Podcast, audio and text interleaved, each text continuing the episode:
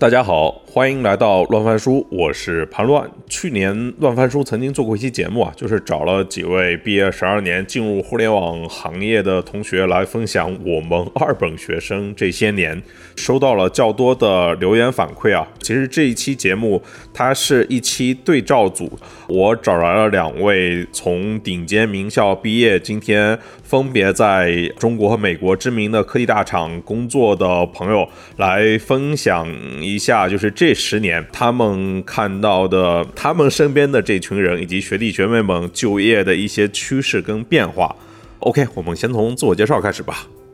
好，大家好，我叫蓝天，现在在美国 Stripe，之前在摩根三里香港、谷歌总部、Airbnb 工作过。嗯，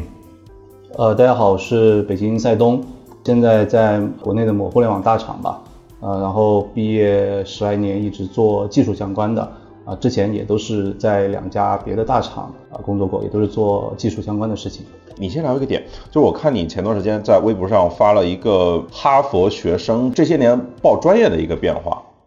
嗯，对，哈佛的之前过一个数字，大概是二零一零年左右，哈佛的呃，相当于本科生的专业的前五名，大概是这个样子，就是因为哈佛。一直以来是一个偏综合性的，呃，文科、理科、社科、医学、法学这些比较强的一个学校啊，所以呃，十年前、十多年前呢，大概是它的前五名的本科毕业专业是经济啊、政府管理、心理啊、社会研究和英语啊，大概是这么五五项。然后到二零二二年呢，它现在的第一名呢还是经济啊，但第二名已经变成了计算机，和经济非常接近了，就每年毕业。百分之十的哈佛的学生，哈佛的本科生现在是计算机系专业毕业的，然后第三名呢还是政府管理啊，第四名是神经科学，第五名是应用数学，呃，所以它前五名基本上都已经变成了比较好就业或者说是通过其他方向变现的这样的一个取向，就有点很不太像一个传统的老牌综合性大学的一个风格啊，有点像高级技校的感觉，对，哎。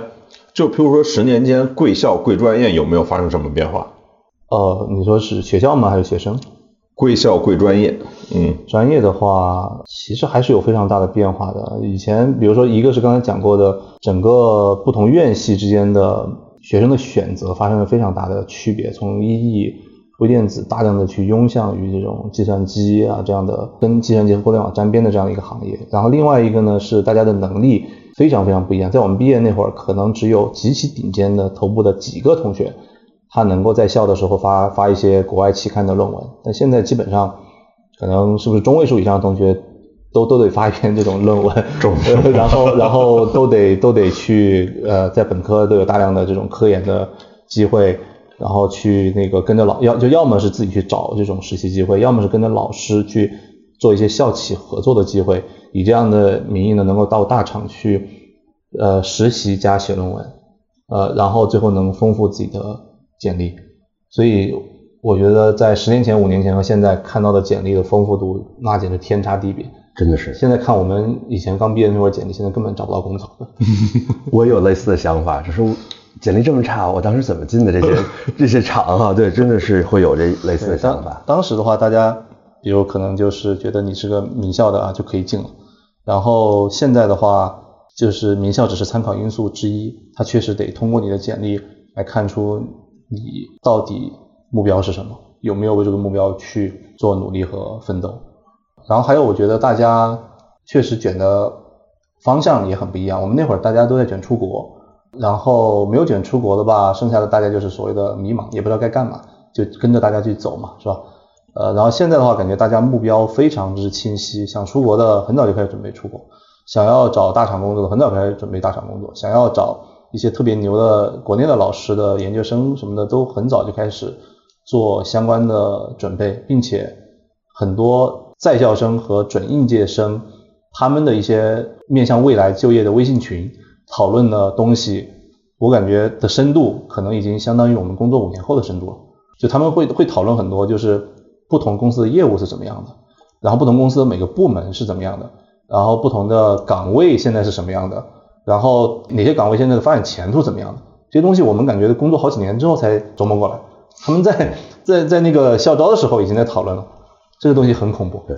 说一点国外的，我觉得从我毕业的时候，很多的学生是没有想过回北京或者回大陆。现在还是虽然会有变化，会有起伏，但是总体的趋势，回国的人数还是越来越多。呃，而且比例来讲的话，也是越来越多。我觉得你像如果和印度人对比的话，那印度的发展的水平比我们要差的太多太多了，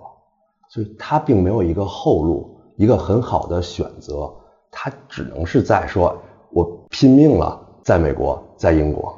那我们如果说，哎，找工作不顺，或者说因为家里，因为其他的原因，我们回国还是可以很好，也是一个非常非常好的选择。虽然可能会更卷，虽然可能工作时间更长，但是离家里人更近，吃的又好，然后各种的生活非常丰富，对吧？这来讲的话，对更多的人来讲是一个很有吸引力的一个选择。这个和十年前是非常不一样的。包括我们说薪资来讲的话，以前的薪资，美国的薪资是我们的十倍，嗯嗯嗯，现在我们可能说超百分之三十，超百分之五十，有可能甚至好的机会，顶尖的人才，甚至可以达到和美国平薪。嗯，这个我觉得是以前不可想象的一个事情。对对，所以确确实很多头部的岗位的薪水可能也就比美国差了，就是不亚于其他任何国家，甚至比比很多国家要高很多。我怎么觉得就是在招，尤其是头部的岗位，在招聘的时候不比美国差呢？因为你是要从美国挖人呀。对，是，尤其前几年比较火的时候，对对，尤其是前几年，尤其是一七年到二一年，对对，那会儿真的会有很多公司吧，都都是给那些人就是涨的，都是给从美国挖下来，都是让他们涨薪的。没错，而且涨级别涨薪。对，是这样是这样，但现在可能不太一样了，现在又是另外一个逻辑。对，此一时彼一时嘛。对，哎，那你看到的是是怎样的？就呃，因为你你读的就本身就是一个 top 的商学院嘛。嗯，对我我是在伦敦商学院毕业的，然后现在我们看顶级商学院来讲的话，大概就是美国的 M7 加上伦敦商学院加上法国、新加坡的这个 INSEAD。那我们看这九所学校的话，三分之一左右的毕业生 MBA 的毕业生会去金融行业，包括投行、包括 PVC 等等，包括投资，对吧？那另外的话呢，四分之一左右的人，当然每个学校不太一样哈，但大部分来讲的话，四分之一左右的人会去咨询，包括麦肯锡、BCG 和 Bain、MBB。另外的话呢，科技行业在最近几年起得很猛，那大概能占到百分之十五到百分之二十左右的这些毕业生的这些去向。那包括像大厂的 Google 啊、Facebook 等等去做产品经理啊，去做 BD 啊，去做这个 Data Scientist 等等哈，那这些做的比较多。然后那剩下一部分呢，还有百分之十几的人呢，会去政府部门，会去企业等等，可以去做战略呀，做不同的一些其他的一些工作。这样整体来讲还是比较稳定的。哎，那就是说，能够大规模的提供这些高薪的岗位的方向，大概都分布在哪些行当里面呢？我可以先说一下商学院毕业的这些人。嗯嗯那你看，如果 M 七的话，他们每学校都会有一个叫就业生毕业报告，那他会说一下他毕业生的找工作的情况以及基本薪资。那如果我们看哈佛、斯坦福的话，等等，他平均毕业生的基本年薪是在十八万美金左右，对吧？这是一般来讲的话，会有五年、六年工作经验的人去读 MBA，然后他毕业两年之后毕业拿到这一个薪酬。然后他们来讲的话呢，主要能够产生高薪的行业，其实大概就就三个，一是金融行业，投行、PE、VC，这是传统的能够拿到高薪的行业。嗯，然后第二点的话呢，就是顶级的咨询公司，包括麦肯锡、BCG 和贝，也是包括奖金等等的话，可以拿到超过我们说年薪百万人民币的这么一个呃薪资水平。那，第三点的话就是科技行业，啊、尤其是大厂能够给到很稳定的高薪以及解决身份的这么一个问题。这里面其实规模最大的应该就是科技大厂吧。也没有最早，我觉得最传统来讲的话，还是金融行业，尤其是投资银行。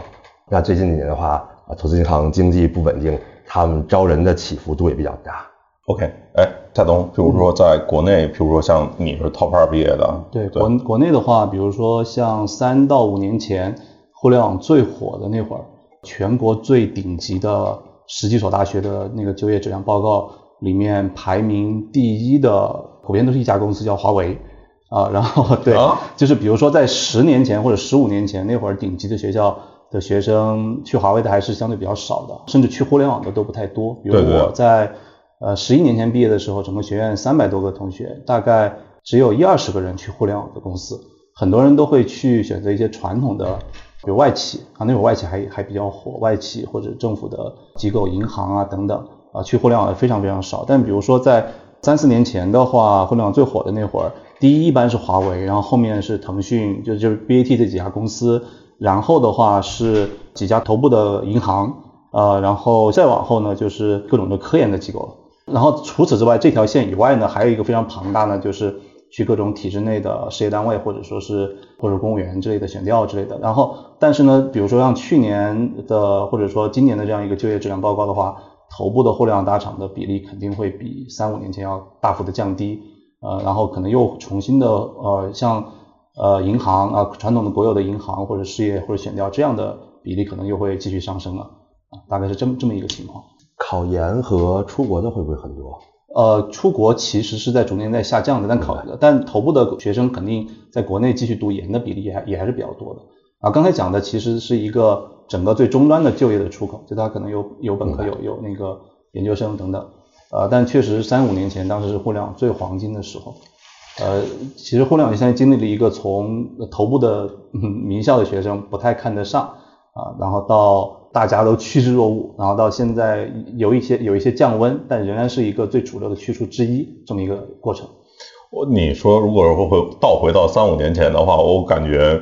就其实互联网大厂也不是，尽管是名校，它也不是每个专业都有合适的岗位嘛。所以那些年有在线教育这件事情，相当于是只需要你是那个名校毕业的就 OK，你什么专业都 OK，就是所有那些文科专业啊，那些什么历史、考古啊、巴拉巴拉之类的东西，我发现最后都还可以有在线教育兜着，但后后来就就很难了。其实这个和欧美很相像，对，很相似。像之前我最早毕业的时候，在摩根斯坦利香港，嗯然后所有那些同事啊，跟我一批进的人，都不是说金融专业毕业的，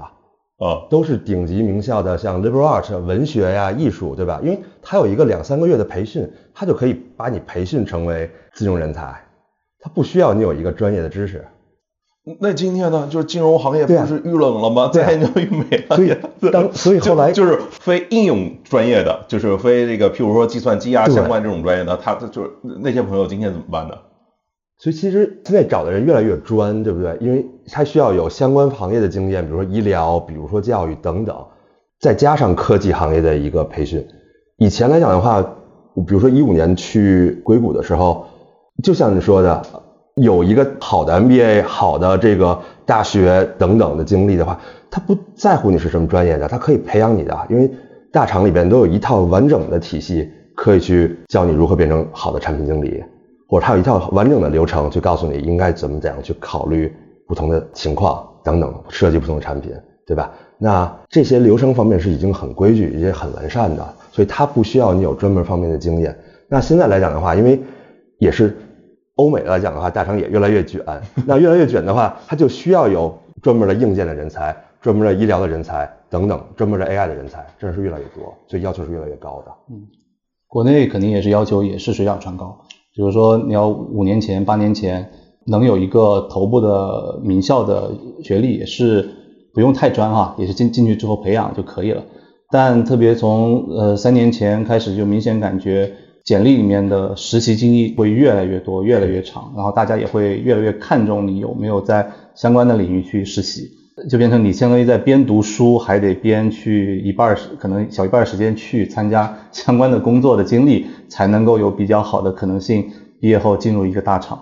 呃，然后比如说像人文社科类的专业，前几年还有教培兜底啊，现在教培没有之后呢，进互联网大厂的，比如产品运营啊，或者说稍微学一点这种数据或者统计之类的这样一些岗位的话，它的竞争甚至比程序员还要激烈。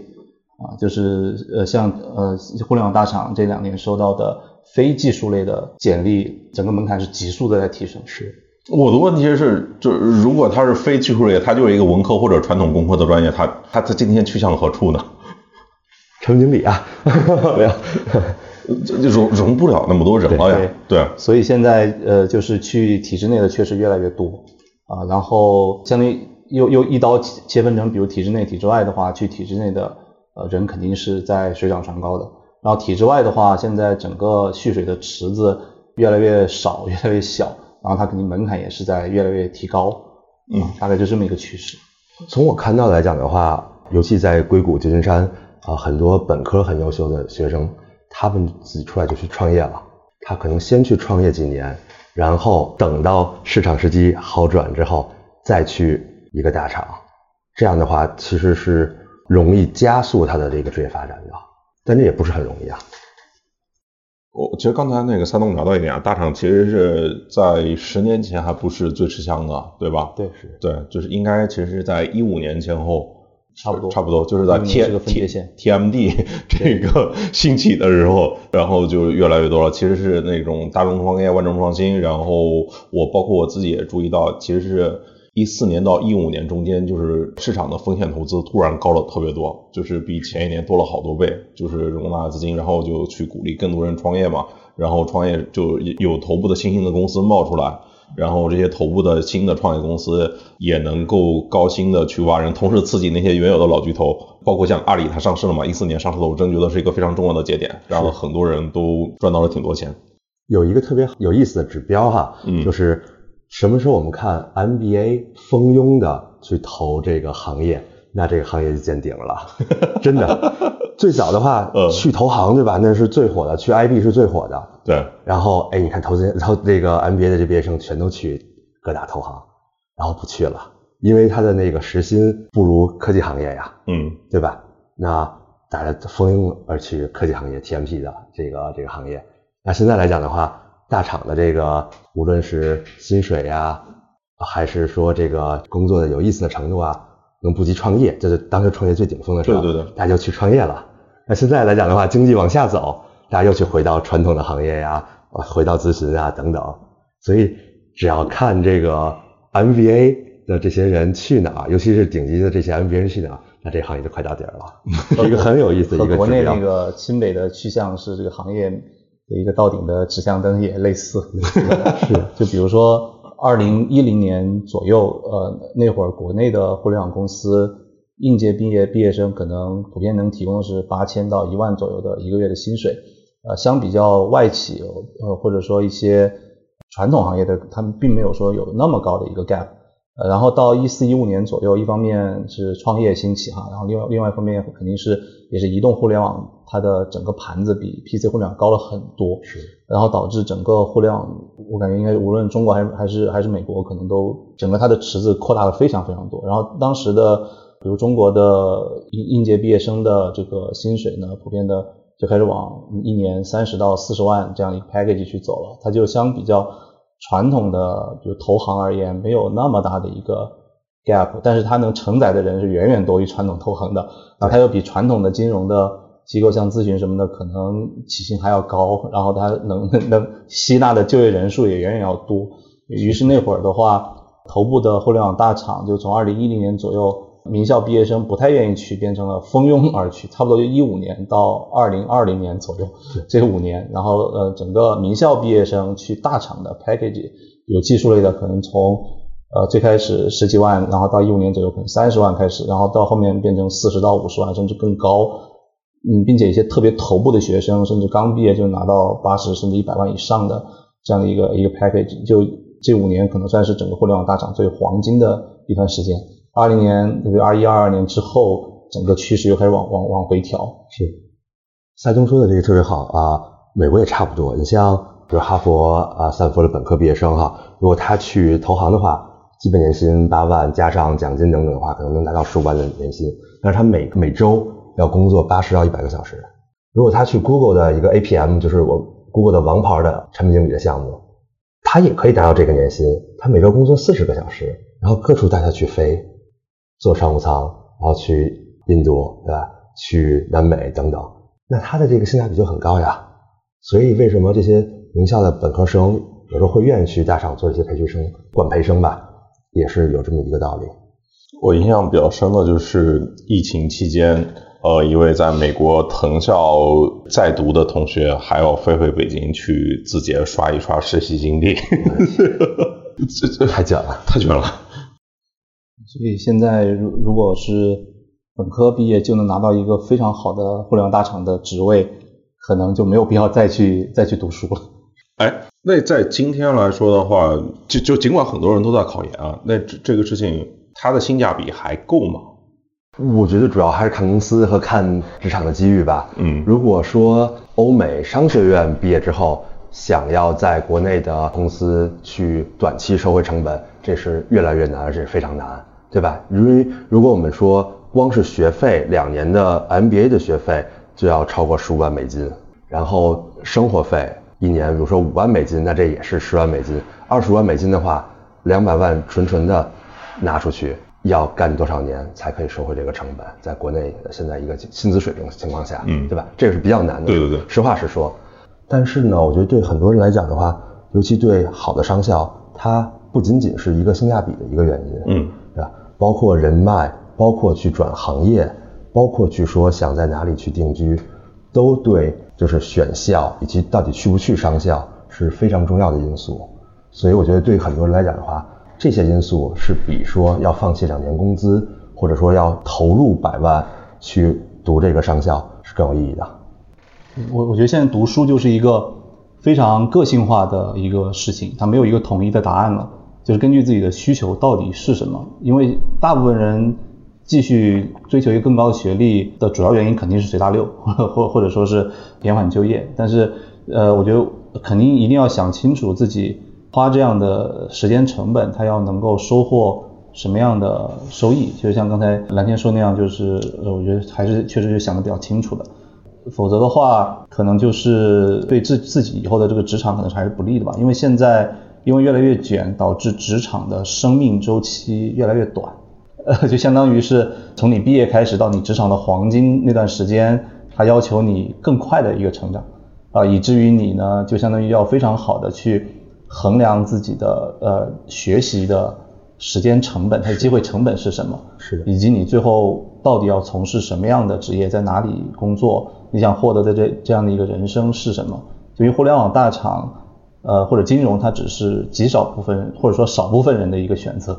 啊。然后毕竟还有很多人，他可能不是最终的去向，肯定不是这些行业，他可能是传统的公司，然后可能他会有自己的家庭或者父母这样的一些资源的帮助，或者他想就是为了去某个某个地域拿到什么样的身份啊，户口也好，或者说海外的永居等等也好，这是一个非常个性化的问题了。OK，就是前段时间我其实跟一个大厂的招聘负责人在聊啊，他说他们其实更倾向于招本科生，原因是就大概算一算，比如说在大城市二十九岁结婚，就是算一算你从那个工作到那个结婚生子之前的你你有多长时间可以加班，用来加班，对吧？你研究生读了三年之后，你你可能出了二十三岁，对，二十三、二十四这种，然后那那中间就是培养你，你可以为我公司奉献的那个年景可能就少一点了。哎，那这其实是不是意味着一个事情，就是当更多人都往同一条路走的时候，今天的学历其实也在贬值？我我就记得早些年其实是就譬如说到二零一五一六年的话，就是清北藤校，他他可能大概率都看不上今日头条的，那时候字节跳动还叫今日头条啊，是对吧？但今天我就经常看到那些各个城市街道办都有 top 二的学生，我就觉得很扯淡啊！这这在早些年怎么可能发生嘛？在硅谷来讲的话，我觉得两极分化比较严重，尤其像本科生在很好的学校毕业之后呢，他的选择机会还是很多。很多人的话，就像我刚才说的，他会选择创业或加入小的初创公司。这样的话，因为他知道我的学历很好，如果我做两三年、四五年不行的话，我可以再去一个大厂，或者说我可以再读一个 MBA。他是有这样的一个底气在里边。所以他们来讲的话，有时候可能我们可以说算赌啊。那 Stripe 来讲的话，是呃成立十年的公司，加入 Stripe 七八年的话，这些人的经历背景可能并不如我们大厂或者说名校毕业的这些人。但他现在来讲的话，如果你要在 Stripe 七八年的话，那已已经是财富自由了。嗯对吧？所以他们很多人会去用这两三年或者说四五年的时间去搏一个这个机会，因为他觉得我有不同的选择，我可以有更多的机会，因为我是名校毕业。那对于很多人，尤其像我们这样啊这种家境比较普通的人，那希望通过比较稳妥的一个职业方式，能够一步一步走上去的话，那可以说名校毕业的话，走同样的路的话，那种机会就越来越少。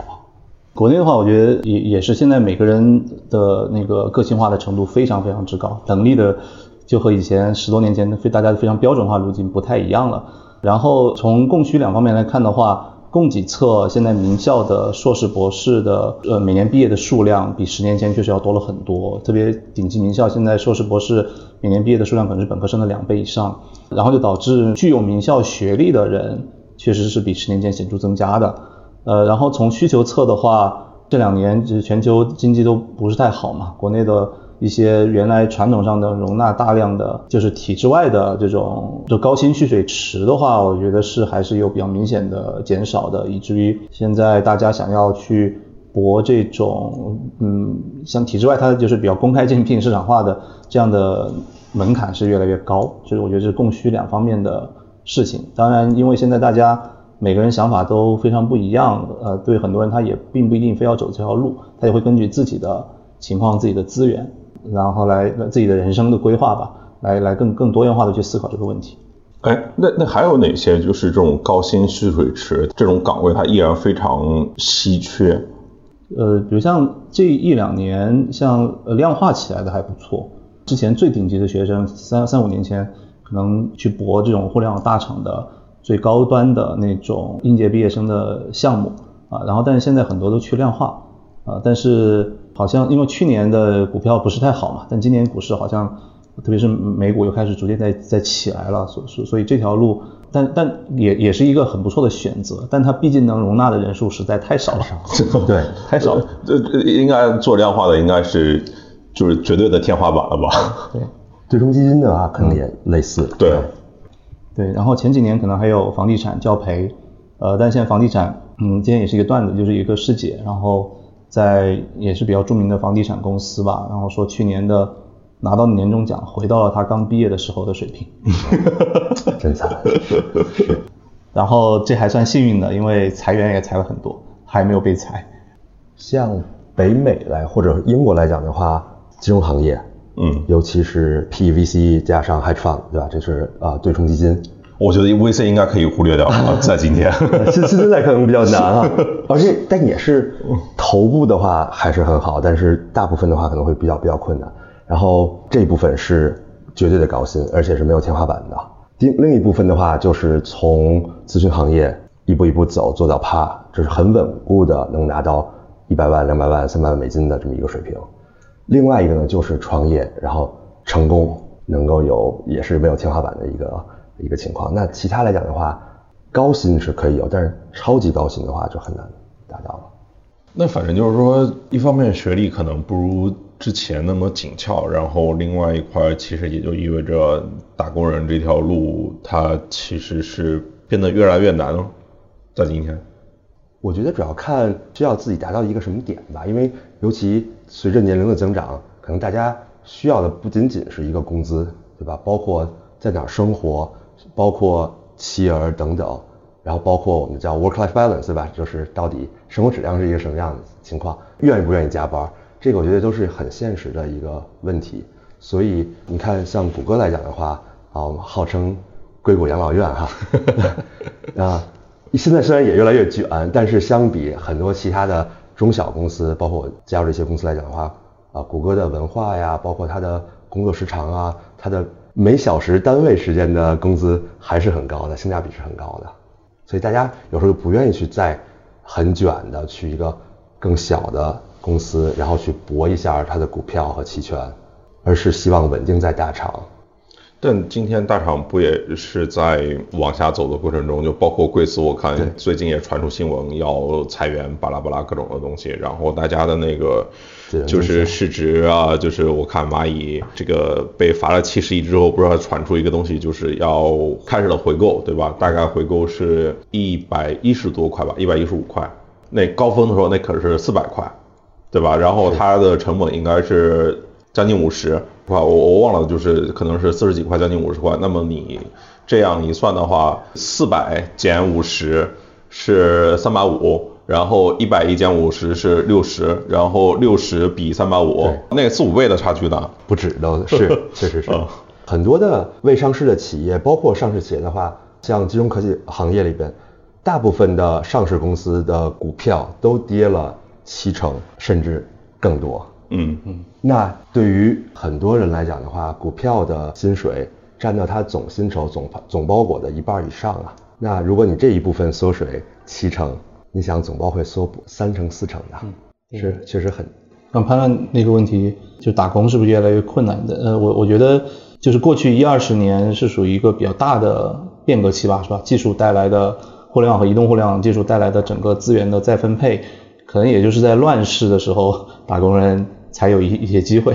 啊。但在一个比较恒定的、没有太多变化的一个社会的话，打工人想要获得非常大的超额的收益，肯定是越来越困难的。啊，所以也有可能过去一二十年是一个人类历史上也不多的这么一个变革期吧。啊，然后特别是三年前、五年前那样的一个最高光的时期，啊，就不光是传统的互联网公司得到了很大的高估值，然后一些跟互联网就是相当于用用互联网概念去改造的，像金融之类的，可能它的估值会现在现在从头看起来的话，当时的泡沫可能又会更大一些。然后所以现在可能也许是回到了人类历史的一个常态。像蔡东说的啊、增长期科技行业和科技公司的想法和在维持期或者说降本增效期的这么一个它的思路是完全不一样的，对吧？之前来讲的话，有 headcount 有人数，那它有更多的权利，还有更多增长的地方，它就需要更多的人。那其实维持一个产品跟去开发一个产品、开发一个市场，它需要的人数是完全不一样的。伊隆马斯克已经完全证明了，Twitter 砍掉了八成的人，还是可以比较体面的去维持它的服务和系统，对吧？那这些人去哪了？所以很多的呃，包括投资人来讲，包括股东来讲，也会问大厂类似的问题：我们需不需要这些人这么多人去做服务？我们还需不需要增长？而是还是我们需要保利润？这两点的话，有可能是有冲突的。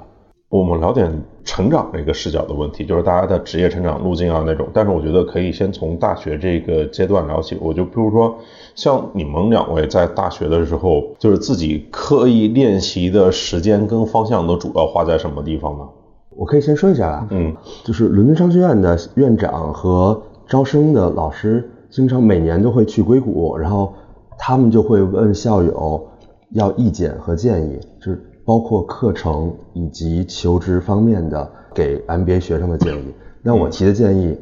就是让学生学数据分析，嗯学会用 SQL 甚至 Python。无论你是产品经理，无论是做 BD 商务，还是做其他非技术类的工种，其实能够把数据分析学好，对以后的职业是有一个很好的一个啊帮助的。无论是在说 Google、Airbnb 还是在 Stripe，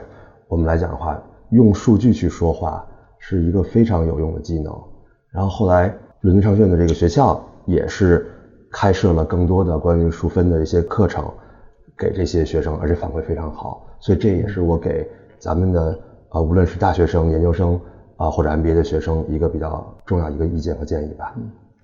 呃，就就是我觉得我们上学那会儿，就是零几年，整个国内这种高等教育应该和市场还是非常脱节的，啊，并且当时学生的这个意识也是比较差啊，呃，那会儿的话，整个毕业生大部分对公司而言可以算是一张白纸，是啊，相当于你大学里面学的很多东西，除了最基本的，比如英语和编程以外，其他的很多知识那得都得重新从头再来啊。然后，但现在经过这十几年的发展，产业在进步，然后整个学校也在大踏步的往前进步，学生们的意识也在飞速的成长，现在已经完全不一样。就很多学生就在本科期间就已经，或甚至在中学期间，他就非常的清楚在社会上需要哪些技能啊，他可能会非常主动的去。比如像刚才讲的数据分析啊，写写各种的，无论无论什么专业的学生都在刷刷题练代码，然后那把英语呃弄好，把一些应用类的数学去弄好。于是现在很多特别名校的，你无论任何专业，那最后都好像是一个应用数学专业，特别社是。社科学的东西，很多社科也是在学统计，对。啊，学分析，对。啊，然后比如说你是非常数学的专业，啊，像那个以前母校的数学系，可能大部分的学生都选的是比如金融数学或者说偏应用数学这样的方向，他们未来练习的技能、做的事情也也就是那些事情，但他可能会比非数学专业的人要强很多，所以竞争力也强很多。啊，于是就是，嗯，为了能够在大学里面获得一个更好的竞争力，当然这个只是说面向当前市面上比较好给普通人提供就业机会的这样一些一些一些一些行当而言啊，但但除了你要去，比如体制内或者说自己家里有资源这样的就另说啊。然后可能要要练习的技能的话，可能语呃语言啊，然后数据分析能力、编程的能力啊，一些应用数学的一些能力。然后还有一点就是非常要去非常卷的去找实习，绝对绝对 真的。现在很多简历就是有那么两三个大厂的实习，他能够获得大厂的，可能是进入大厂的一个正式的一个门槛了，就变变变成这种。和我们当时刚我们毕业那会儿，就是大部分人没有实习经历，是是完全不一样。就相当于整个的一个未来工作的技能站大幅的前移到大学期期间，你要在大学期间学这些东西，要去练这些东西，对你才能够在刚才讲的那些行业里面获得一个比较好的就业机会。我觉得赛东说的特别好，实习是尤其对呃刚入职第一份工作的这些本科呀、研究生毕业生最好的一个机会。无论是进大厂还是进比较好的公司哈，一定是要有实习，而且一定是要有相关的实习。因为我也做面试官很多年了，嗯，你怎么去筛这些人，对吧？你要看他有没有动力。你怎么说我喜欢这个公司，我喜欢这个行业？你做过类似的，无论是一个月、三个月，对吧？还是说啊，你做自己做过一些项目呀、活动等等，嗯，你要能说出一些东西来，OK，对吧？这个是很重要，尤其对本科或者毕业生来讲的话，我们没有预期的，就是一张白纸。那你唯一能给面试官区别其他的这些候选人的话，就是你的动力和你以前的经历。但问题就是，就感觉这变成一个死循环，卷实习啊，就是你没经验，别人不招你，然后不实习又没相关经验，然后等你有经验，可能又错过最好的招聘时间，对吧？所以好的大学还是有用啊。就是有好的校友，对吧？能进入好的实习，然后进入好的工作，对吧？就是对一个人的主观能动性，蓝天刚刚讲非常好，就是很多时候在判断一个人的主观能动性，你都是白纸。确实是。那你主观能动性强，那你就能够你的经历体现了你的能动性。也举两个例子吧，就一个是好像是一个九八五的吧，然后他本科生，然后他呢在本科期间就可能是应该是两年前的一个例子，呃，就在那个 TT 实习。然后呢，当当时 TT 可能也在高速发展阶段啊，然后他当时就是面临两个选择，就一个是留在 TT，然后另另外一个呢是他父母希希望他去美国读一个硕，希望去能开个眼界。然后当时我就跟他说，我说现在有全世界整个地球上。有什么眼界比 TT 更更难？就是对的，是不是？对对，你都你都已经拿到 TT 实习了，能留在那儿呢，那就说明你非常厉害了。对呀，哪怕你在里面工作了几年之后再去读个 MBA 什么的也不晚，对吧？没错。然然后另外一个例子呢，就最近的一个例子是，呃，我最近面试的一个人，他是嗯 Top 二的本科，计算机的本科和计算机的博士，这个学历应该是非常非常之厉害了，对吧？是。对。但他。最近还在找工作，是马上要毕业了还在找工作，是为什么呢？因为他学的东西非常之没有应用价值，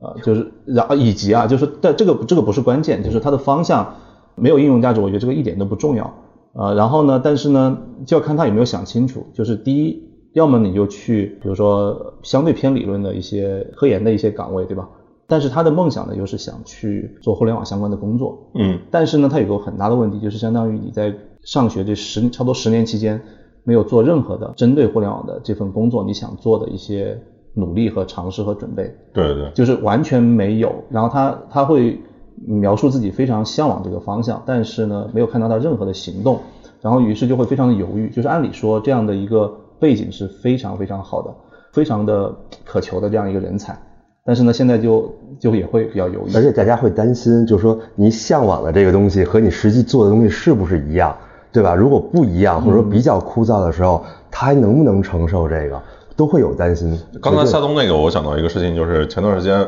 呃，我在一个课程上碰到一个深圳的企业家，然后他们每年都要招很多人啊，然后他说，大大家都知道现在就业形势很严峻嘛，每年就是毕业好多人，但是但是说我不是不想招人啊。是我招不到好的人啊，就是其实好的大学生严重不够啊，对吧？对，就尽管是 top 二，就是他整个一个学校在校生也就一万出头啊，还是全部在校，对吧潘？论说的这个点特别好，就像无论现在或者以前招人的话，呃，这个找工作难，招好的员工也难，我们是有这个感觉的。嗯，有时候会招一个职位的话，半年，因为招人的话其实成本很高的，对吧？你要面试，然后要这个不同筛选，然后候选人去不去，招一个人的成本非常非常高。那如果这个时间的话，我不去面试的话，我就去干活了，对吧？然后我要比如筛呃这个 recruiter 要筛几百份简历，对吧？然后我要看几十份简历，然后找比如十个人面试，然后再最后招一个人，这个时间成本很高的。那有反馈就是招不到好的人。是，我觉得现在可能确实学生之间的分化也非常非常大了。对也许整个中位数或者说是 top 十百分之二十这条线，相比较以前嗯提升没有那么大，但是 top 一的学生。top 五的学生，呃，比以前强太多了。对啊，但呃，而现在的这种高薪的就业机会呢，可能确实也没有比以前，可能相比较以前反而变变少了。于是以以至于可能就出现就完全不同的景象，就是头部的这种人才匹配和这种中部的这种人才匹配可可能非常不一样，可能就是会可能会同时出现刚才讲的这两种现象吧。有一个比较大的问题就是，通过我自己的个人经验来讲哈，学到的东西在大学和研究生学到的东西和实际上真正找工作需要的技能是有严重的脱节。尤其在大学来讲的话，我们叫 career service 哈，就是帮忙找工作的这个部门，完全不会告诉我们说你九月份就要开始找工作，一入学就要呃大四大三就要开始找实习，大四一入学你啊九月份就要开始找这个全职，他不告诉你，那我们也不知道，那 对吧？伦敦商学院的话，他会就说九月份改简历、找校友喝咖啡，赶快这时候就该投投行了，这时候就该投科技公司了，这时候就该投咨询了，你要选好你到底想要什么，他会告诉你，他大学和研究生的 OKR 如果不一样，他的指标不一样。他给同学们带来的影响和压力就不一样。那我换一个老气横秋的老书生反问你们一个观点啊，就是之前这个社会，你像吐槽我们这些二本学生都同质化、工具化，但感觉你们刚才说的这些都是在导向大学，啥叫大学啊？都变成就跟你一开始举的哈佛那个例子一样，那就没有综合性大学了呀。那以后大家都是那个就是技工学校了呀。大学是有压力的呀，你像大学的排名，无论是工科、商学院等等，美国有 US News 对吧？然后这个世界上有这个很多不同的，包括国内看的什么 QS 等等，它都是有压力的呀。那招聘以及雇佣的这个平均的薪水是非常非常重要的一个点呀，所以大学肯定是需要它的排名往上走啊。那它是往上走的话，它需要优化这些指标。所以他会去做很功利的事情，这个是可以理解的。对，我觉得大学它也是这个社会的一个分子，然后它必须也得往这个社会的大家看的什么指标去看齐。当然，它肯定也会有大学自己的一些特质。于是呢，我现在我感觉大学里面它也是很多目标的哈，就它可能有有很多学院，它的目标就是偏向于呃怎么样教同学在。学生在社会上找到更好的工作啊，或者说说好听一点，就是怎么样让自己的学生更好的为这个社会的需求服务啊，嗯，这也是一一个路子。然后另外一方面呢，他也会，如果这个方面做得比较好呢，他可能能有更多的校友，更好的、更更优秀的一些校友和毕业生资源，未来能得到更多的捐款，从而他能够为自己比较传统的大学的一些研发的这种职责，更偏中长期化、偏偏一些理想的一些东西呢，有更多的资源。于是呢，他其实两手也都在抓，也抓得比较狠。呃，其实像我们刚读大学那会儿，哪怕中国最 top 的大学，也只有非常非常少的老师具备很好的这种国际的视野和能力。而现在的话，因为呃整个社会经济的发展，大学资源变多，现在你想去 top 的大学，那基本上。可能得美国前二十大学的博士，再加上几年的美国特别头部的大学的教职的经验，才有可能能回国拿到一个教职。于是其实它是两方面也都没有落下。一方面呢，去卷应用和就业这一方面呢，比以前确实要提前了很多。另外一方面呢，整个大学和科研机构的自己的一些能力呢，也是比十年前要强了非常非常多。其实这真的不是一件坏事，尤其是产业和学术相结合，对吧？那很多老师以前他讲的东西可能已经非常脱节了，但他跟产业、跟业务去结合之后，它可以带来很新的理念。但你看啊，就是最近在国内社交媒体里面，清华大学正在遭受比较强的一个非议。那个点，一方面他们很多人留学啊，另外一个就是特别大的槽点，就是在什么，就是。国之重器啊，这些行当里面，你们没有做出自己应有的贡献，你们全都跑去赚钱去了 啊！当当然，这是一个吐槽，就是清华也在那那里面做出很多贡献，这只做一个草台家进来。对，哎，那那往回聊回来，就比如说像你们跟他聊，就是这十多年间，大学的师资力量，就是国内啊这个发生了非常大的变化，就是国际化的视野，然后跟行业的结合紧密度提升很多。那么我想问，就是譬如说这十年间学学生们的去向以及他们的目标会有什么变化吗？对，就譬如说，譬如说赛东，就是在十多年前你们是怎样的？然后今天我相信一定会有学弟学妹找你来聊相关的问题嘛？今天又是怎样的？是，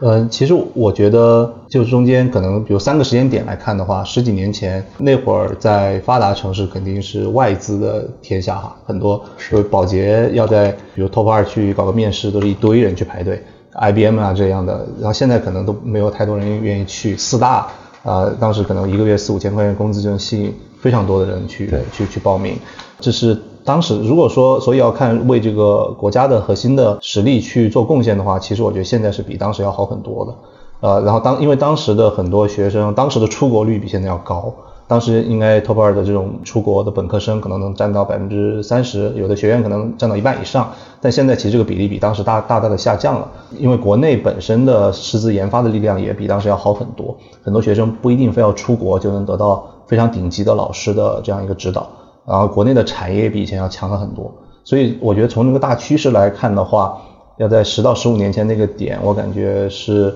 当时是比较轻外资的一个方向。然后国内呢，无论是体制内。还是民营的这些大厂都没有受到那么大的重视。然后，比如说到五年前的话，可能当时比较突出的崛起的可能是民营的体制外的公司，可能包括像互联网大厂，包括房地产企业，包括教培等等，还还有包括很多创业等等。啊，然后当时这方面是崛起比较多，外资下降的比较狠。啊，当时已经很多人不太愿意去外资企业了。然后回到当前这个时间节点的话，就相对来说比较多元了。出国的比十多年前要少了很多，然后呢，去民营大厂的也不像前几年有那么多的机会，呃，然后反而呢是进入到呃体制内的公司也好，事事业单位也好，还是说这种研发机构的人，肯定占比也是比十多年前有大幅的一个提升，所以我觉得总的趋势是在向着一个比较正常的大国的那种那种感觉，是吧？它相当于它是一个国家趋向是要为。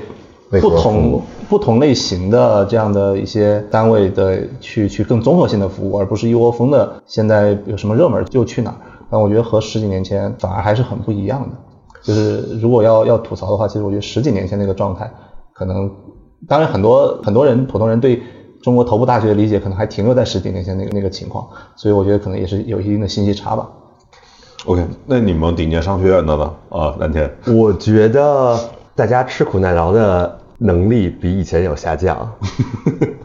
以前去投行干八十个小时、一百个小时，这是很好的一个出路。那后来你们看高盛啊、摩根三利的话，都减少了初级员工在公司的这个小时数，为？因为大家不去了，他有不有 对啊，有科技行业对吧？甚至包括咨询都没有那么卖命。不可以往下往下调一调吗？还有很多人去。对吧？所以去的人越来越少，他竞争的并不是他同行业的这些公司，而是说跨行业的这些公司。嗯，那它的吸引力就越来越少。这个可能也是一个社会进入平稳发展的一个良性良性的一个结果吧，就是越来越不那么卷，而且也越来越卷不动。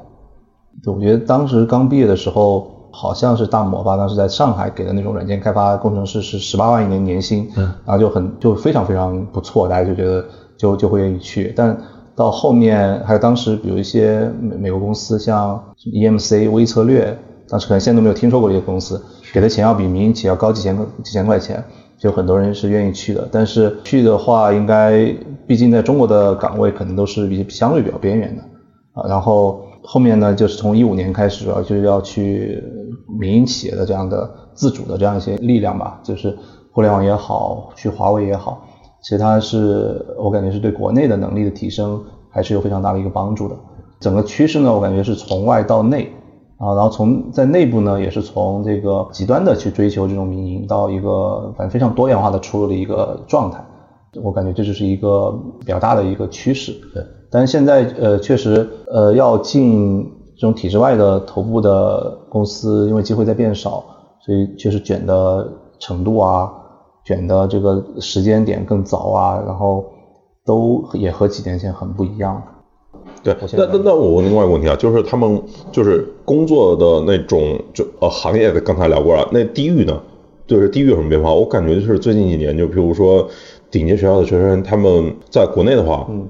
留在北京的感觉是少了很多少了好多啊。其实那个就业质量报告里面都有的，比如十年前当时留京率可能有个七八成，然后现在都已经四成，嗯甚至三成，就是 top 二的学校，呃，还就还不用说其他的学校，呃，然后后面愿意去杭州、成都、西安、武汉这样二线的很多，回自己老家省会的也很多，呃，然后并且现在在比如说我们招校招的学生中，毁约的人里面有有一个因素，应该就是不愿意待在北京了。为什么？就他可能找压力大工 对压力太大，比如找工作的时候，他可能北京的他也找着呗，是吧？同时他也再再找找老家的或者杭州的啊、或者说是那成都的等等。然后最后如果他觉得找到一个不错的杭州的，那可能就去杭州了。甚至出现了已经工作了哈，然后呢，他可能要三年后才能拿到北京户口，我不要北京户口了，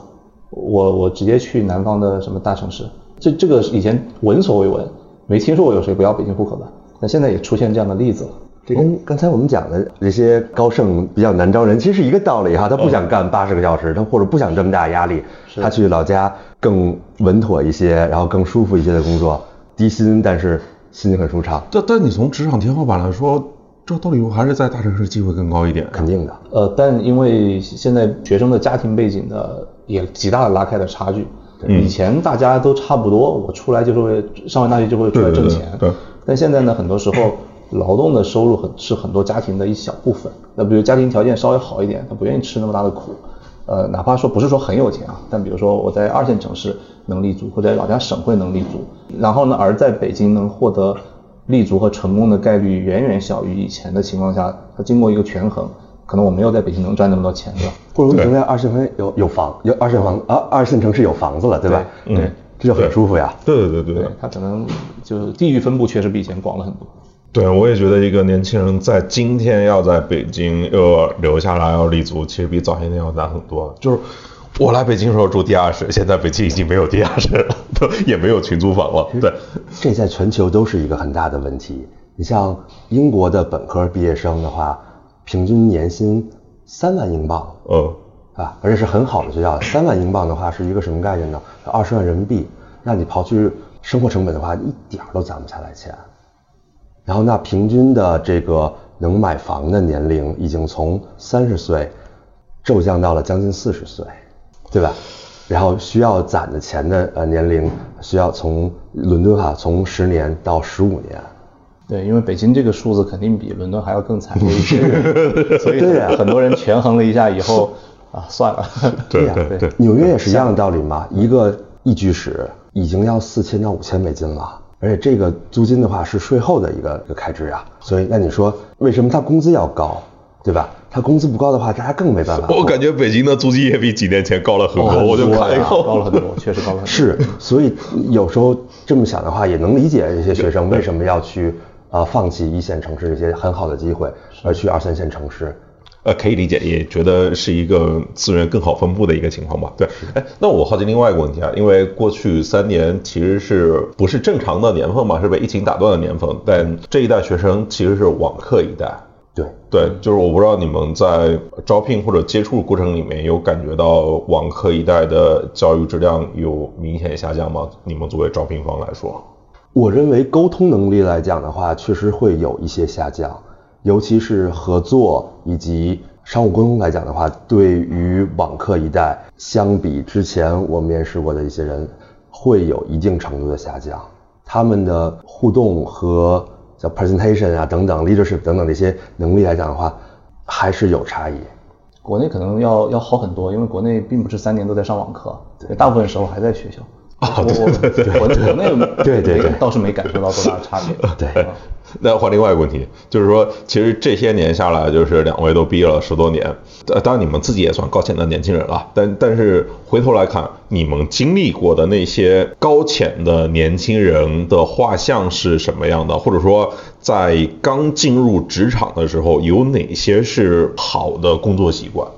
或或者我说一个吧，嗯。呃，有一个校招生呢，反正印象特别深刻，是二零一七年毕业的，然后他属于家里还是在二线，他家里是二线城市的，然后家里算是有点小钱吧，肯定肯定也不是说财务自由那种，然后他的本科是在国内读的，然后研究生是在呃英联邦某个大某个还可以的大学拿了一个硕士，呃，然后他是一艺专业，然后呢面试的时候呢，其实当时就想把他给拒了。因为觉得他的方向很不相关，然后呢，学历也不是说特别的硬，呃，然后呢，但是呢，他当时给我的一个非常大的印象就是那个主观能动性极强。他讲了很多，他为了进互联网而去进行怎么样的学习，然后他准备了哪些哪些一些知识，以及还有一个印象特别深刻的是，他是背着他的，他当时已经是拿了那边的永居了，然后他是背着父母。没有告诉他父母，然后直接就回国找工作。他说他觉得二零一七年的机会在中国，啊，当当时那个他觉得中国的机会是更好的。呃，然后呢，当时就看到他这么一种主观的东西呢，就把他招进来。招进来之后呢，后面他的成长是非常快的，大概花了四年左右的时间，到二零二一年左右，成长到了一个类似阿里啊，就不说哪家公司哈，就对标的话，业界可能就阿里 P 八的一个水平。四年，呃，然后呢，到二零二三年，现在相当于是。六年了嘛，六年了，呃，他最近又又差不多到了一个 P 九的一个水平，然后他呃，他表现的一个主观能动性呢，就是他在面试中展现出来的那种，我我要去，呃，我就认准了这个方向啊，我在这个方向里面我要去，哪怕我不会，但我愿意去学。然后他其实之前他的读 paper 的这些能力是非常弱的，但他后面去阅读论文啊，去实现这些论文的能力，找到一些前，就是无论我现在做的是手头上什么什么一件事情。我都一定要把当前业界比较前沿的东西给落地到这份上面来，这样的一个呃找事情做和讲故事能力非常之优秀。然后后面他一直是到第三年的时候，应该是第二年还是第三年的时间，大大概是达到了一个阿里 P 七左右的一个水平，他才告诉他爸妈说，我我现在在国内。哇，对，就是特别的猛，他觉得他一定要达到一个他爹妈觉得他的选择是正确的时候，才愿意给他爹妈讲这件事情。他就一直逼着他爹妈，然后比如说以前的，他跟我们讲说，他肯定每年还是要回去几次啊，回去几次呢，他就在在那个时候呢，就大量的跟他爹妈去视频啊什么的，表示他还在那边工作。平时呢，就就是跟他爹妈就不太展示室外的一些场景，大概就这种，就是打电话呀什么的啊，或者说不太跟爹妈沟通啊，就是一个自驱力非常强的一个人，然后这是让我印象非常深刻的一个人。啊，太猛了，他知道自己要什么。然后知道这个社会要什么，或者这个公司要什么，然后呢，老板要什么，然后自己不会的地方呢，把它填充起来，然后去去去往这个方向去努力。关键是我不会，我可以学，这主观的东西。对对。所以我其实想说的就是有三心啊，有信心，呃，有野心，有恒心，是吧？有信心就是说我能做这个事情，虽然我没做过，我可以学，我可以干，我可以努力。有野心就是你能不能有一些新的视野，对吧？能够做一些很大的一些有影响力的一些事情，有恒心说，很多时候非常苦、非常难的一些事情，如果你扛下去了，那能做得很好，然后也可以成为相关领域的一些，不能说是专家吧，但是也是比较懂的这些人。那你从这个第一份谷歌这一份工作里面，你得到的东西是什么？我觉得是有更大的一个自信，有学习的能力。有很多共通的能力，在我之前的工作经验里边，其实可以在新的行业、新的领域去帮我做更大的一个贡献的。帮你获得了自信，你呢？就比如说在第一份工作里面获得的是什么？然后一一个重要的那个新的什么？比如我自己啊，我正式的算第一份工作应该是虎啸，我觉得我核心点就是什么活都干，不挑活，对呀，往死里压榨我自己。对，其实我其实我第一份工作，我觉得我获得是教训。我第一份工作不是很顺，当时也是也是个大厂吧，然后当时是拿着所谓的哈 special offer，其实就是比别人高个一两千块钱这样进去的，我当时非常有自信，然后结果呢后面干了一年呢，然后晋升呃没有我，然后绩效呃好呢也没有我，因为当时我确实第一年呢是非常缺乏这种自驱力，就是当时就觉得进了大厂就是我的终点的那种感觉，就其实就是一个普通小镇做题家那种那种感觉，并不太知道未来人生路应该怎么走。就像进了大学就很好了，然后进了一个大厂啊很好了，很开心了。然后但其实这个并不是终点啊，其实只只是一个新的起点，当时没有那样的一种意识。然后后面呢是其实到了第二个公司呢，才逐渐的有点觉醒，其实就是总结之前的一些教训啊，然后。呃，开始非常主动的，就是有点像刚才讲的那个例子一样的，非常主动的去学习、去请教、去了解我们这个团队核心到底在现在做什么，而不一定是说非要安排我 安排我做我做的啥我就做我就做啥，然后我的工作怎么样才能够跟这个团队的这个主航道去更好的挂上钩，怎么样才能尽快的把手上这件事给搞定，然后呢，以能获得更多的一些一些事情，或者或者说别人给你给你更多的一些一些信心吧。啊，大概是这样。然后到后面第二家公司的时候，晋升就非常的快，差不多也是到了第五年左右，达到了一个就对标，比如阿里 P 八这样一个水平。对，虽然没没有那个刚刚讲的例子那么那么牛逼，但是我也是还也是非常快的。然后，所以我我感觉呢，就是第一份工作给的教训还是非常深刻。所以我也是今天非常想强调的，就是大家一定要在学生的各个学生和工作的各个阶段，都要往前面往后面多想嘛。就是不能不能把任何一段任何一个标志性的东西当做一个终点或者你的目标，它都是一个你的过程，你人生的一一个一个旅途上的过程和体验。那我好奇，就是当你从第一份不顺的时候要跳槽的，我说你在做职业选择跟跳槽的时候，主要考量的点都会有哪些呢？然后是怎么排序的呢？OK，其实我的一直以来的核心的选择点都是发展优先。就比如说跳槽的这几几件事情啊，比如说工资，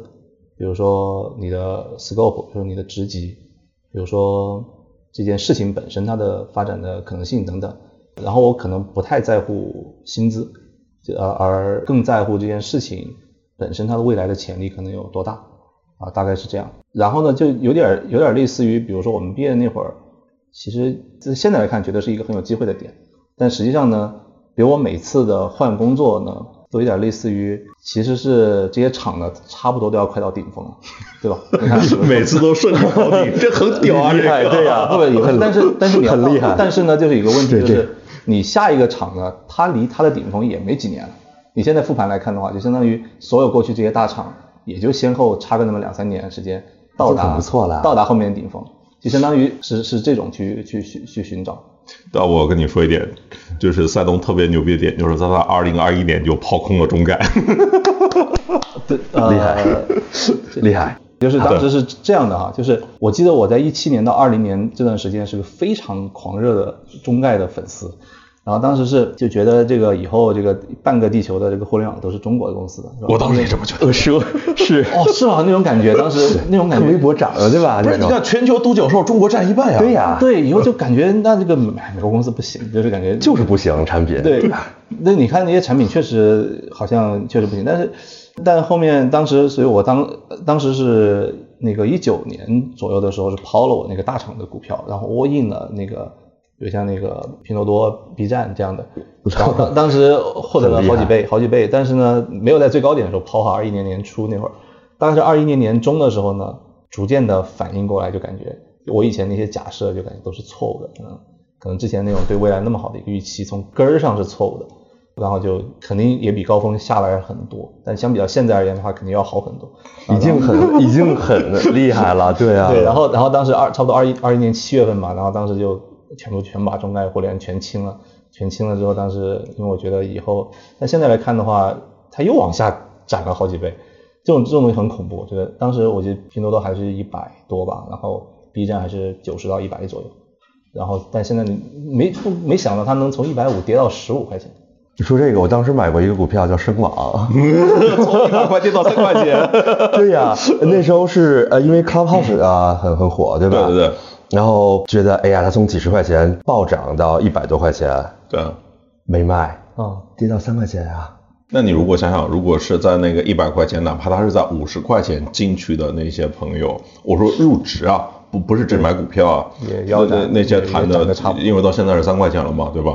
那那你想想，他每天上班都是亏的，再加上有有些人他还会自己加仓，对自己公司有信仰嘛。因为你想想，从一百块跌到三块，没人知道会跌到三块嘛。你从一百块，譬如说跌到五十块，跌到二十块，公司里面是会有人加仓的呀，因为我们业务的确还可以啊，心态就崩了。对对。但如果今天到三块头，我觉得那还能正常的工作下去吗？好难啊，我觉得应该比较难。呃，很多公司的股票。跌了八成九成，很多呀。是，对对是。Shopify，比如说，对吧？这是都是公开信息。嗯。跌了八成，我们有同事去那公司上班的，那股票就是止了吗？我我觉得就是说，呃，复盘一下的话，就感觉我是没有抓住任何一个那种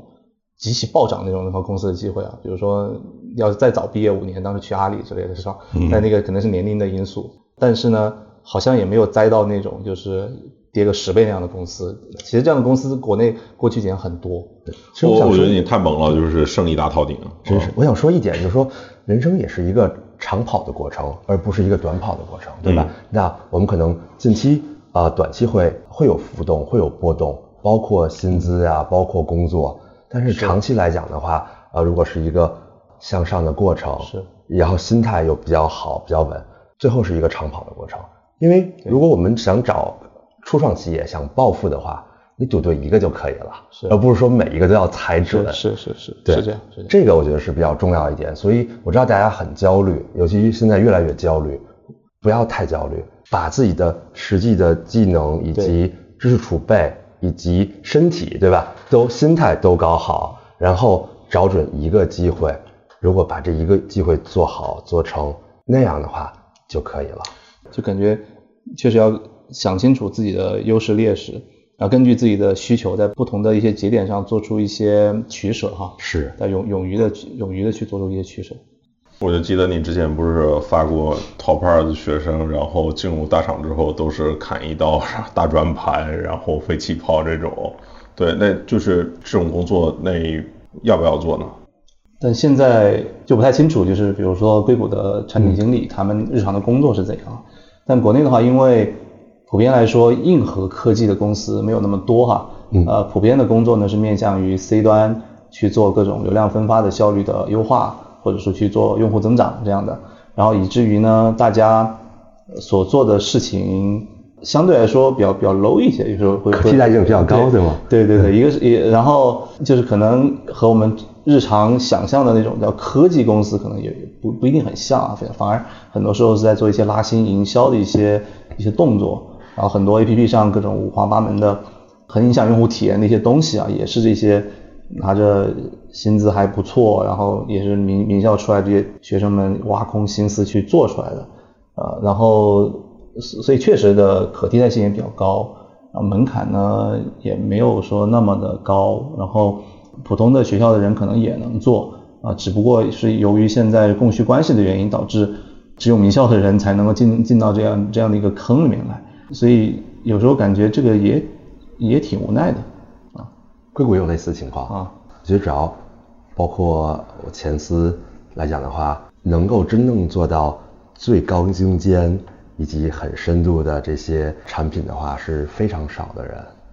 对吧？那大部分像 Google 来讲的话，有上万人在做广告行业的这个优化点击、优化这个搜索，对吧？这也是一个很正常，因为。毕竟这才是他赚钱的一个核心的根本，但是也有一批人，包括呃中小企业、初创企业，包括在大厂的核心的，比如说 AI 的这些部门，也是会有比较核心、比较重要的这些事情，那他们的不不可替代性就会很高。那这些公司的话呢，对像比如说 DeepMind 对吧，包括 Google Research 等等这些人的话，就会很重视，就会比哄的比较好。对，也是从另外一个角度而言的话，之前也写过一个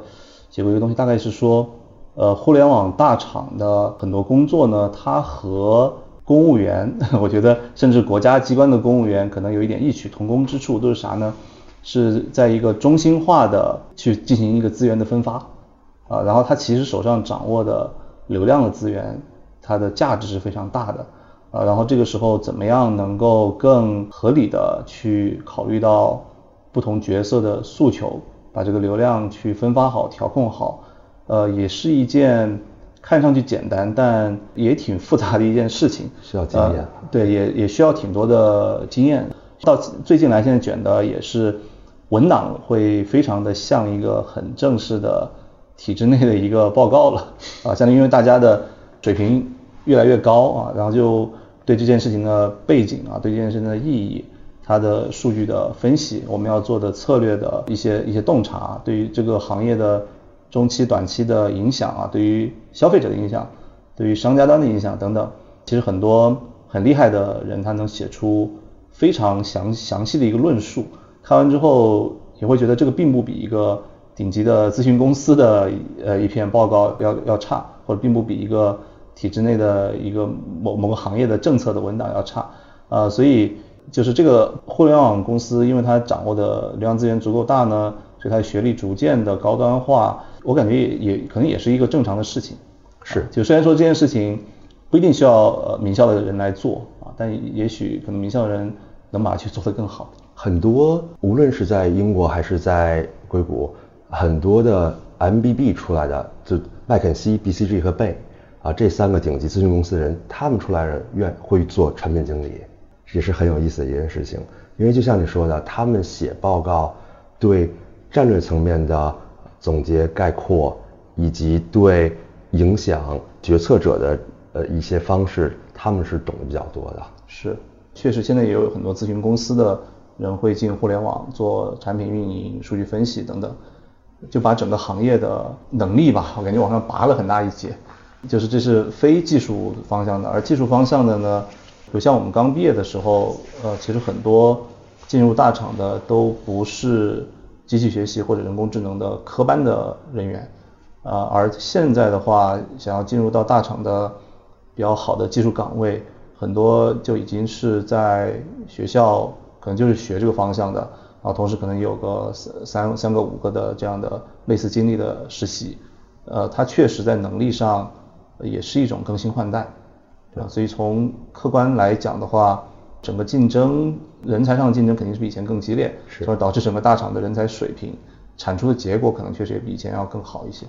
还有一点呢，想补充的话，就是很多的很优秀的人才，他的能力的迁移程度是很高的，所以你看每年其实都会有不同的风口，今年可能是 AI，然后之前的话比特币，包括这个 Web 三，对吧？包括这个 VR，前几年的 VR。最早的像移动互联网，对吧？等等，其实，在科技行业需要有很多的专业技呃技术的这个能力，可能并不高，不如像传统行业这么多，是对吧？那这样来讲的话，大家都是在一个比较相对平均的一个起跑线上，一一一个比较比较平衡的一个起跑线上。那包括我们说的金融科技，包括我们说的这个气候科技等等，那大家都是在一个新的起点上。去看谁可以跑得快，所以那这样来讲的话，对一些没有经验的人，可以投身到这个比较新兴的行业来讲的话，它的投入产出比就会比较高。因为如果我们在传统行业，我可能有二十年的经验，和他有十年的经验，差别很大。但这边的话，我可能有五年的经验，我已经很资深，那他有两年经验的话，就没有这么资深，那他的差别来讲的话，就会小很多。尤其像新的行业来讲的话，可能这个行业都没有三五年。那这样，如果我可以在第一批进去的话，然后比较踏实的做到一个行业的领先的一个专家，之后这个行业如果起来的话，它的价值就会很高。就比如说刚才那个赛东说，我不会，我可以学这种公司特别喜欢这种人，其实是大家拿到从业资格之后，其实是整个社会都更看重你在偏向于价值创造或者说解决实际问题的那那一部分的能力，而且这一部分的问题只有在实践里面你才有可能习得。对。对，绝对的是这样。的，所以还是应该提前就业，提前实习，实践出真知。对，相当于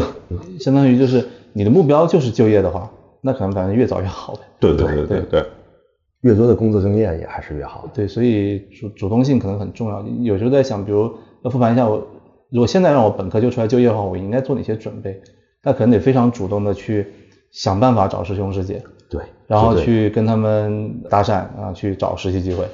这样才有可能能在本科毕业的时候就拿到这种大厂的 offer，而不一定非要延迟到研究生之后。提高自己的领导力，提高自己的数据分析的能力，提高自己的语言沟通的能力，这都几几个核心的能力，对吧？在里边。是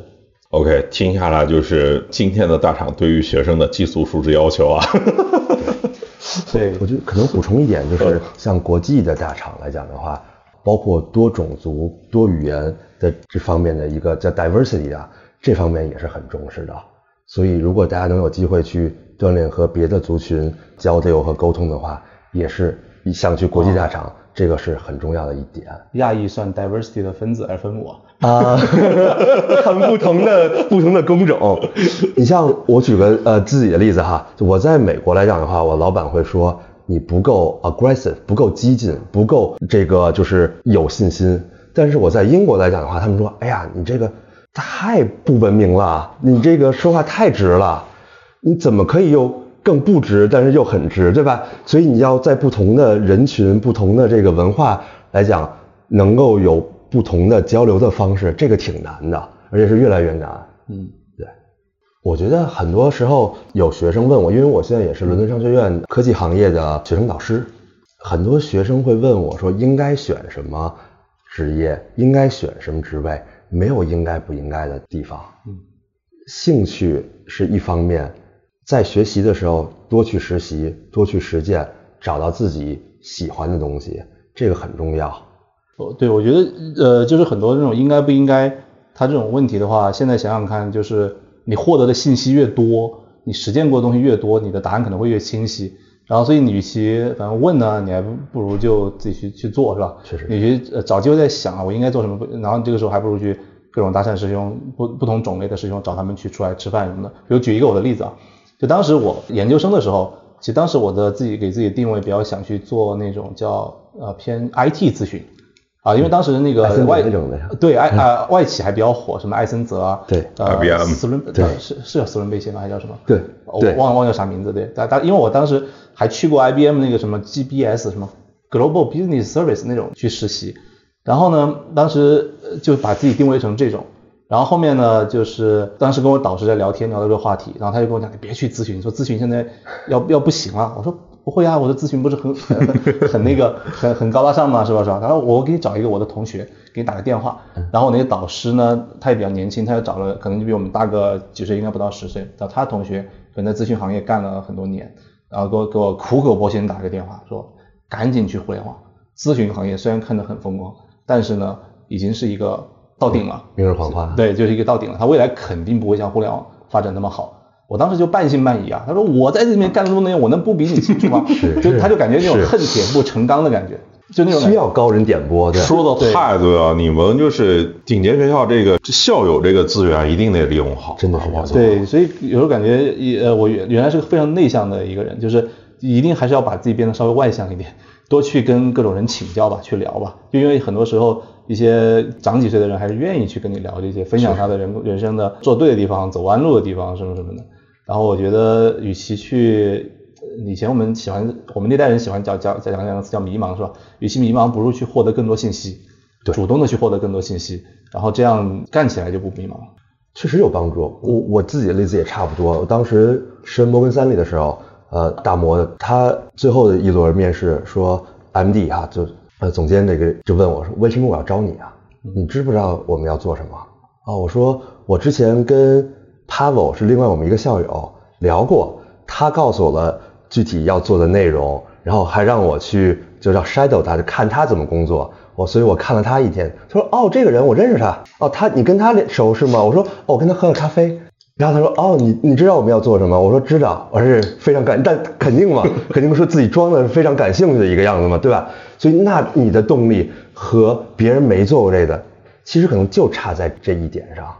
对，当时一天喝六杯咖啡，对啊，那时候也是真的是说主观能动性的话，也是也是有一定主观能动性的，但确实是管用的。对于没有那些很好的校友网络的朋友来说，像可以参考像类似于我这种路径，就是多表达，多被别人看见。对，其实非常，呃当然这其实对人也有要求啊，你知道要在什么方向做什么样的表达，但这其实是也同样是一个相对很有效的一个跟更多人产生连接的方式吧。嗯对，绝对是。而且我觉得就是并不一定非得要去很好的学校，而且没有去到很好的学校，不要灰心，不要没有自信，对吧？你核心的语言的基础，像叛乱，你的语文基础在里边，这个是很重要的点。你的人际对很重要的点，但并不是说你一定要去非常好的学校才能学到这些语言的基础。对我毕业十几年了，我不在乎这件事情。对对，确实，确实感觉，其实很多时候不同实验室的两个导师的风格的差异，远远大于不同学校的什么本科教育的差异。对对对对对。然后不同的公司里面，不同两个组的差异，可能也会，于是你任何一个你身上的标签，它就是个动态的。就是要努力的去积攒，就是一个是要努力去更好的认识这个世界，多跟更多人产生联系，然后呢，这样有更多信息之后呢，然后才能够多去积攒未来一个动态的一个标签，就不要被自己一个标签给锁死了。对对对，是吧？确实是，说的特别棒。那我们今天大概就聊到这边吧，希望能够对大家有点用。谢谢，好，棒。OK，今天就先聊到这边，大家可以订阅、点赞、评论、分享。如果还有什么想听我说的，欢迎在评论区互动留言。我们下期见。